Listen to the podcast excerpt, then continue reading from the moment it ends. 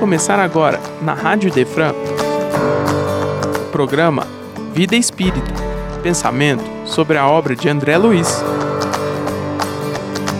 Apresentação: Kleber Saf.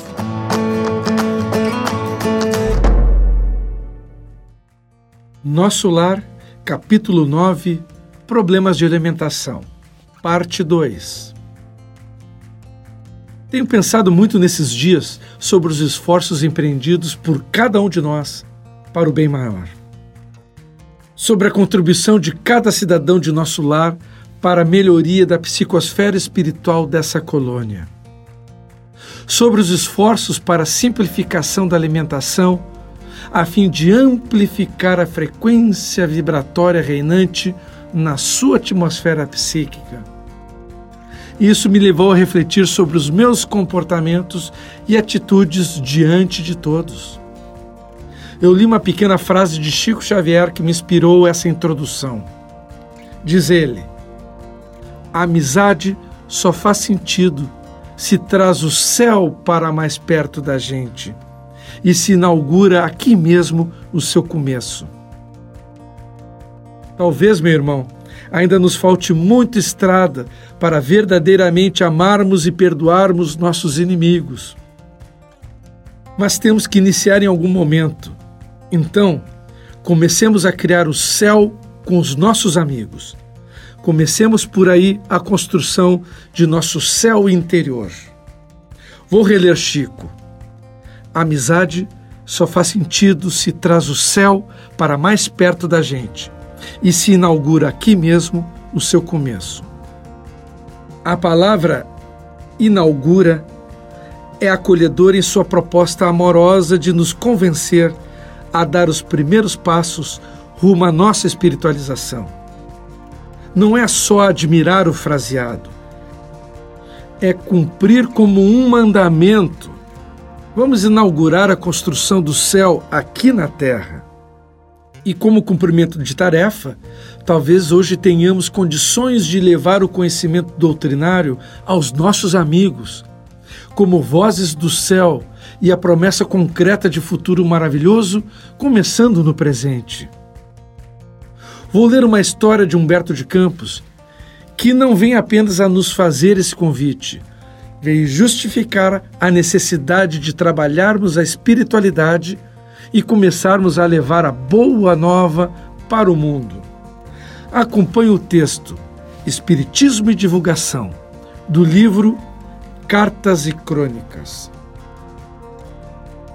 O excelente advogado Joaquim Mota, espírita por convicção, desde a primeira mocidade, possuía ideias muito próprias acerca do pensamento religioso. Extremamente sensível, julgavam erro expor qualquer definição pessoal em matéria de fé. Religião, costumava dizer, é assunto exclusivo da consciência. Então fechava-se. Na biblioteca aberta aos amigos, descansavam tomos encadernados em percalina e dourados, reunindo escritores clássicos e modernos, em ciência e literatura, Conservava, porém, os livros espíritas isolados em velha cômoda no espaçoso quarto de dormir. Não agia assim, contudo, por maldade. Era, na essência, um homem sincero e respeitável, com quanto espírita à moda dele, sem a menor preocupação de militância. Espécie de ilha amena, cercada pelas correntes do comodismo encasquetou na cabeça o ponto de vista de que ninguém devia, a título algum, falar para outro de princípios religiosos que abraçasse, e prosseguiu vida afora, repelindo qualquer palpite que o induzisse à renovação. Era justamente a esse homem que fôramos confortar dentro da noite. Então tá, então aqui vai começar a história. Mota vinha de perder a companhia de Fonseca, recentemente desencarnado, o amigo que lhe partilhara 26 anos de serviço no foro. Ambos amadurecidos na existência e na profissão, após os 60 anos de idade, eram associados invariáveis de trabalho e de luta, juntos sempre nos atos jurídicos, negócios, interesses, férias, excursões. Sem o colega ideal, baquear a mota em terrível angústia. Trancava-se em lágrimas no aposento íntimo, ansiando vê-lo em espírito. E tanto rogou a concessão, em preces ocultas, que ali nos achávamos, em comissão de quatro cooperadores com instruções para levá-lo ao companheiro. Veja que uma das funções da prece, né, meu irmão? Você reza, você ora, você expende energia e realmente é atendido. Mas vamos à história. Desligado cautelosamente do corpo, que se acomodara sob a influência do sono, embora não nos percebesse o apoio direto, foi Mota transportado à presença do amigo que a morte arrebatara. Está entendendo aqui? Ele dormiu, saiu fora do corpo e andou, entre aspas, a esmo, mas na verdade estava sendo conduzido pelo grupo de espíritos que estava ali. Ele não enxergava esses espíritos, mas foi conduzido por eles. No leito de recuperação do grande instituto beneficente a que fora recolhido no mundo espiritual, Licínio chorou de alegria ao revê-lo. E nós, enternecidos, seguimos frase a frase o diálogo empolgante que se articulou após o júbilo extrovertido de saudações. Mota, meu caro Mota, soluçou desencarnado com impressionante inflexão. A morte é apenas mudança. Cuidado, meu amigo, muito cuidado. Quanto tempo eu perdi em razão da minha ignorância espiritual. Saiba você que a vida continua. Mas eu sei disso, meu amigo, ajuntou o visitante no intuito de consolá-lo. Desde muito cedo entrei no conhecimento da imortalidade da alma. O sepulcro nada mais que é uma passagem de um plano para outro. Ninguém morre, ninguém. Ah, você sabe então que o homem na terra é um espírito habitando provisoriamente um engenho construído na carne? Que somos no mundo inquilinos do corpo? indagou Licínio positivamente aterrado. Sei sim. E você já foi informado de que quando nascemos entre os homens, conduzimos ao berço as dívidas do passado como indeterminadas obrigações a cumprir? De modo perfeito pois muito jovem ainda, aceitei o ensinamento e a lógica da reencarnação. Mota, Mota! gritou o outro, visivelmente alterado. Você já consegue admitir que nossas esposas e filhos, parentes e amigos, quase sempre são pessoas que conviveram conosco em outras existências terrestres? Que estamos ligados a eles frequentemente para o resgate de nossos débitos? Sim, sim, meu caro. Não apenas creio, sei que tudo isso é verdade inconteste. E você crê nas ligações entre os que voltam para cá e os que ficam? Você já percebe que uma pessoa na Terra vive e respira com criaturas encarnadas de obsessão, entre os chamados vivos e mortos, raiando na loucura e no crime? Claramente que sei isso. O interlocutor agarrou-lhe a mão e continuou espantado. Mota, Mota, ouça! Você está certo de que a vida aqui é a continuação do que deixamos e fazemos? Já se convenceu de que todos os recursos do plano físico são apenas empréstimos do Senhor? para que venhamos a fazer todo o bem possível e que ninguém, depois da morte, consegue fugir de si mesmo? Sim, claro. Nesse instante, porém, Licínio desvairou-se. Passeou pelo recinto o olhar repentinamente esgazeado. Fez instintivo movimento de recuo e bradou. Fora daqui, embusteiro! Fora daqui! Fora daqui! Sai! O visitante, dolorosamente surpreendido, tentou apaziguá-lo. Licínio, meu amigo, que que vem ser isso? Te acalma, te acalma. Sou eu, Joaquim Mota, seu companheiro do dia a dia. Nunca embusteiro, mistificador. Se ele conhecesse as realidades que você confirma, jamais me teria deixado no suplício e na ignorância. Meu amigo Mota é como eu, enganado nas sombras do mundo. Ele foi sempre o meu melhor irmão. Nunca, nunca permitiria que eu chegasse aqui mergulhado em trevas. Mota, em pranto, intentava redarguir, mas interferimos, a fim de suspender o desequilíbrio, e que para isso era preciso afastá-lo de imediato. Mais alguns minutos e o advogado reapossou-se do corpo físico. Ou seja, ele acordou, né, meu irmão? Nada de insegurança que o impelisse à ideia de sonho ou pesadelo. Guardava a certeza absoluta do reencontro espiritual. Entremunhado, ergueu-se em lágrimas e, sequioso de ar puro que lhe refrigerasse o cérebro em fogo, abriu uma das janelas do alto apartamento que lhe configurava o ninho doméstico.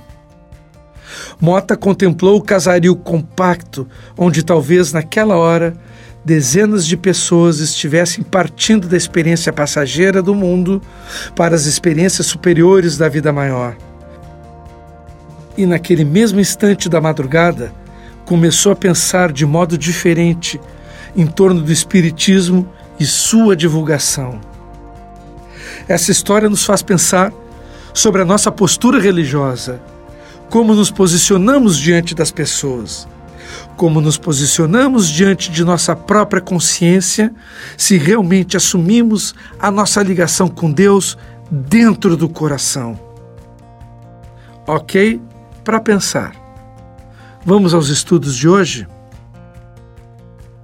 A Terra, assim como todos os corpos celestes, pode ser descrita como um planeta que apresenta uma superfície física que tanto conhecemos, mas que também apresenta inúmeras camadas concêntricas ao redor que estão interligadas. Eis uma descrição pouco comum para você. Essas camadas são distribuídas em faixas vibratórias cada vez mais sutis, à medida que se expandem para o espaço, ocupando uma área imensa no cosmos, avizinhando-se mesmo de outros planetas e do Sol, nas suas camadas mais expandidas. Consegue imaginar isso? É onde vivem os seres angélicos de natureza sublimada. Temos poucas descrições dessas regiões são pequenas brechas de revelação ao longo de livros e artigos diversos. Após muitos anos de debates entre os habitantes de nosso lar sobre a simplificação da vida espírita, a cidade conseguiu dar um salto quântico no seu padrão vibratório, quando todos os espíritos residentes chegaram a um consenso o consenso que deveriam modificar o padrão de alimentação para um modelo mais simples e leve. E assim o fizeram. E graças a essa conjugação de forças entre todos, quando os cidadãos se comprometeram a manter o pensamento no bem, nosso lar, mesmo em meio ao umbral, permitiu criar uma atmosfera límpida vegetação exuberante, um verdadeiro oásis incrustada no umbral. Você lembra um dos maiores expoentes que viveu plenamente a lei da simplicidade? Francisco de Assis. A frugalidade e não mero sacrifício desnecessário, como um modelo de elevação espiritual. Ter uma vida simples nos auxilia com desapego à matéria o apego é uma das fontes de sofrimento. O desapego representa uma luta árdua contra o egoísmo. Assim, a pessoa reduz um pouco o consumo de tempo em função da matéria, sobrando mais para dedicar-se ao espírito. Vida simples, sem apegos. Homens e espíritos evoluem. As cidades, consequentemente, evoluem. Percebe o aprendizado implícito? Acabei de dizer que o ambiente físico das cidades adquire sua forma conforme a natureza moral de seus habitantes. Ou seja, a materialização dos pensamentos de seus moradores são co-criadores de mundos. Somos co-criadores dos mundos aos quais vivemos. Olhe para sua cidade e você começará a compreender o padrão moral de quem o habita. Olhe para seu bairro, compare um bairro com outro bairro. E assim você terá uma certa noção do que eu estou dizendo. Muitos anos se passaram em nosso lar entre discussões acirradas para chegar a um termo. E conseguiram. Assim, nosso lar evoluiu como sociedade e, em consequência, como ambiente físico. Aqui na Terra, muitos e muitos anos ainda serão necessários para atravessarmos o atual momento de transição. Estamos vivendo a época do salto evolutivo planetário que está acompanhando o salto evolutivo de toda a humanidade.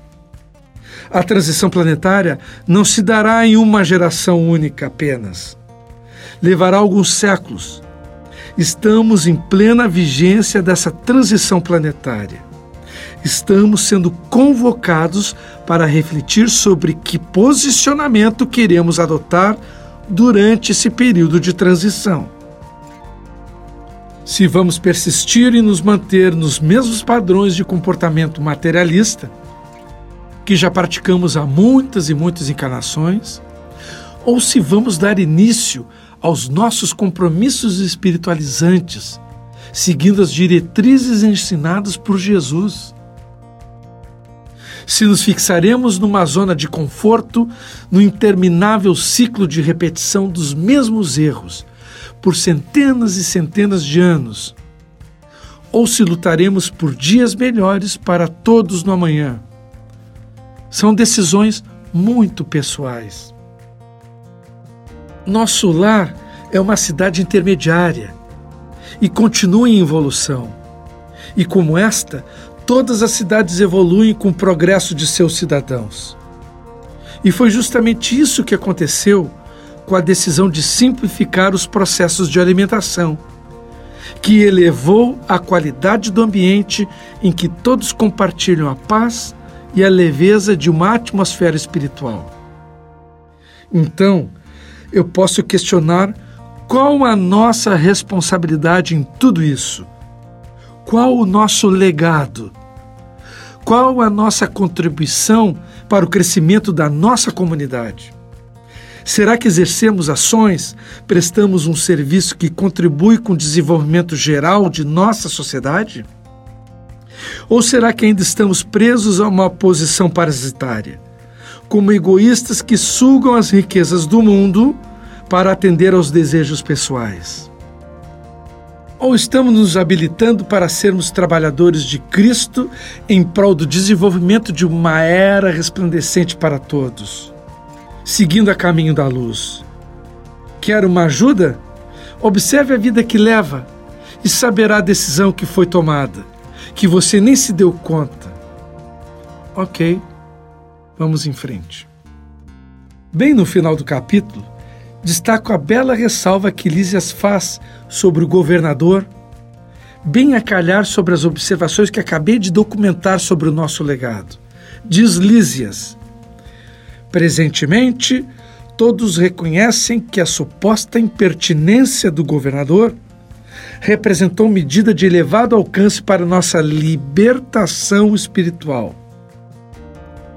Ora, a suposta impertinência é vista aqui como uma virtude, ok? A obstinada insistência do governador em trabalhar pela simplificação da alimentação dos habitantes e segue. Reduziu-se a expressão física e seguiu o maravilhoso coeficiente de espiritualidade. Eu acho simplesmente fantástica a expressão coeficiência de espiritualidade. Qual aspecto que prepondera em mim atualmente? O espiritual ou material? Qual será o meu, o seu coeficiente de espiritualidade? como eu fui um dia e como sou agora. Ou seja, eu ampliei ou reduzir o meu coeficiente de espiritualidade? Sou mais cidadão de mim ou começo a sentir que sou um pouco cidadão das estrelas? Toda a essência do Espiritismo, no final, é a busca da conversão de um espírito egoísta para um altruísta, do egoísmo para a caridade, demonstrando todas as justificativas racionais para que alguém busque tal mudança e amplie o seu coeficiente de espiritualidade. E para concluir com chave de ouro, fazendo menção à lei da simplicidade, fazendo a menção ao reconhecimento de que todas as coisas na natureza são essencialmente iguais, que tudo tem vida, vou ler uma poesia sobre Francisco de Assis, o anjo que resume todas essas ideias. A poesia chama-se O Santo de Assis, retirada de Parnaso de Além Túmulo, poesia de Augusto de Lima. O Augusto de Lima foi um poeta mineiro, nascido em Sabará, em 5 de abril de 1859, dois anos depois da publicação do Livro dos Espíritos, da inauguração do Espiritismo. E desencarnou no Rio de Janeiro 22 de abril de 1934. Foi magistrado íntegro, orador e publicista. Militou na política e foi membro de realce da Academia Brasileira de Letras, tendo ocupado a presidência dessa instituição. Na poesia vão aparecer alguns termos, então vou dar algumas notas de esclarecimento. O Francisco de Assis, durante a sua caminhada entre nós, ajudou a reconstruir algumas igrejinhas da Idade Média. A mais famosa, onde ele foi enterrado, chama-se Porciúncula, uma igrejinha em ruínas do século IV. Porciúncula em italiano significa pequenina.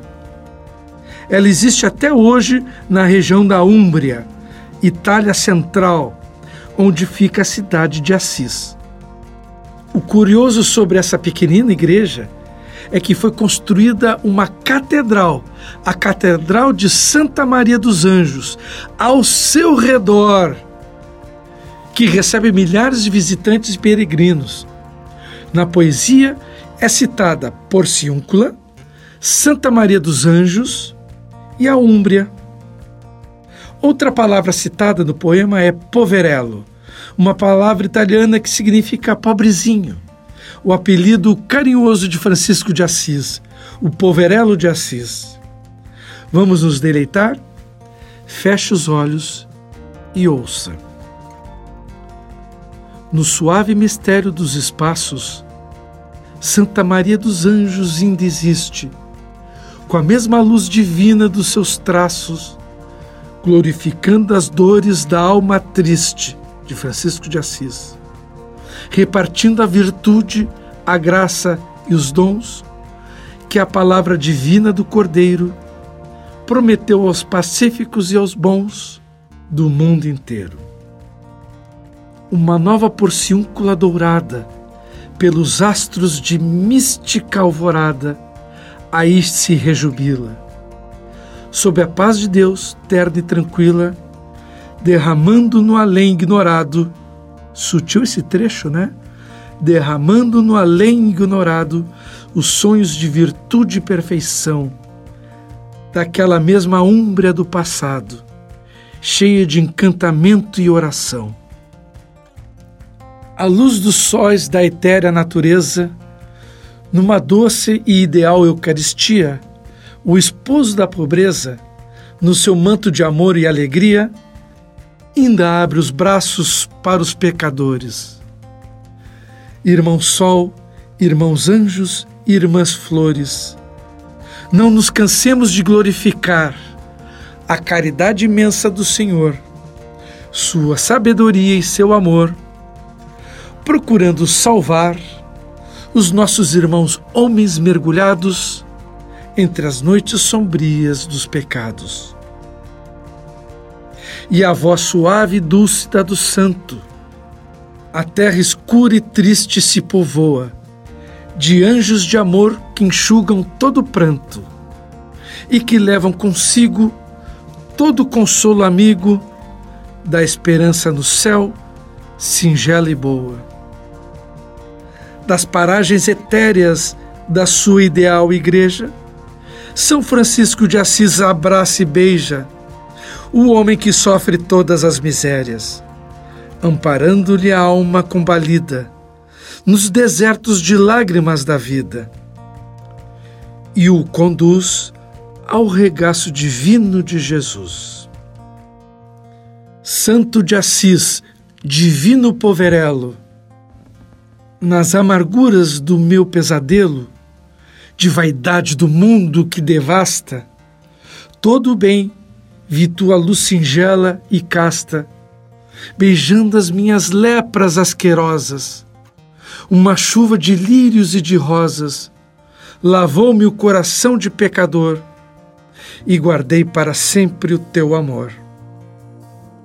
Santo de Assis, irmão da caridade, que me curaste as lepras e a cegueira, depois da morte, a luz da imensidade, quero ainda abençoar-te a vida inteira.